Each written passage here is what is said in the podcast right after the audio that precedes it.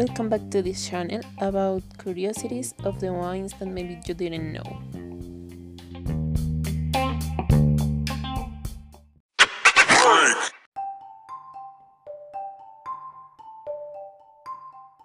Okay, so the first curiosity that we're gonna talk is about grapes. The grapes with which the wine is made contains tannins.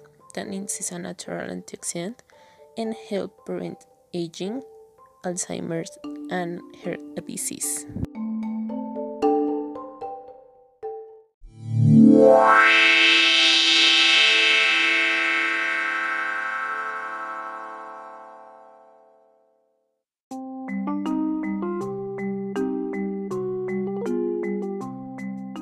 The second curiosity is Did you know that there are wine cellars in the sea?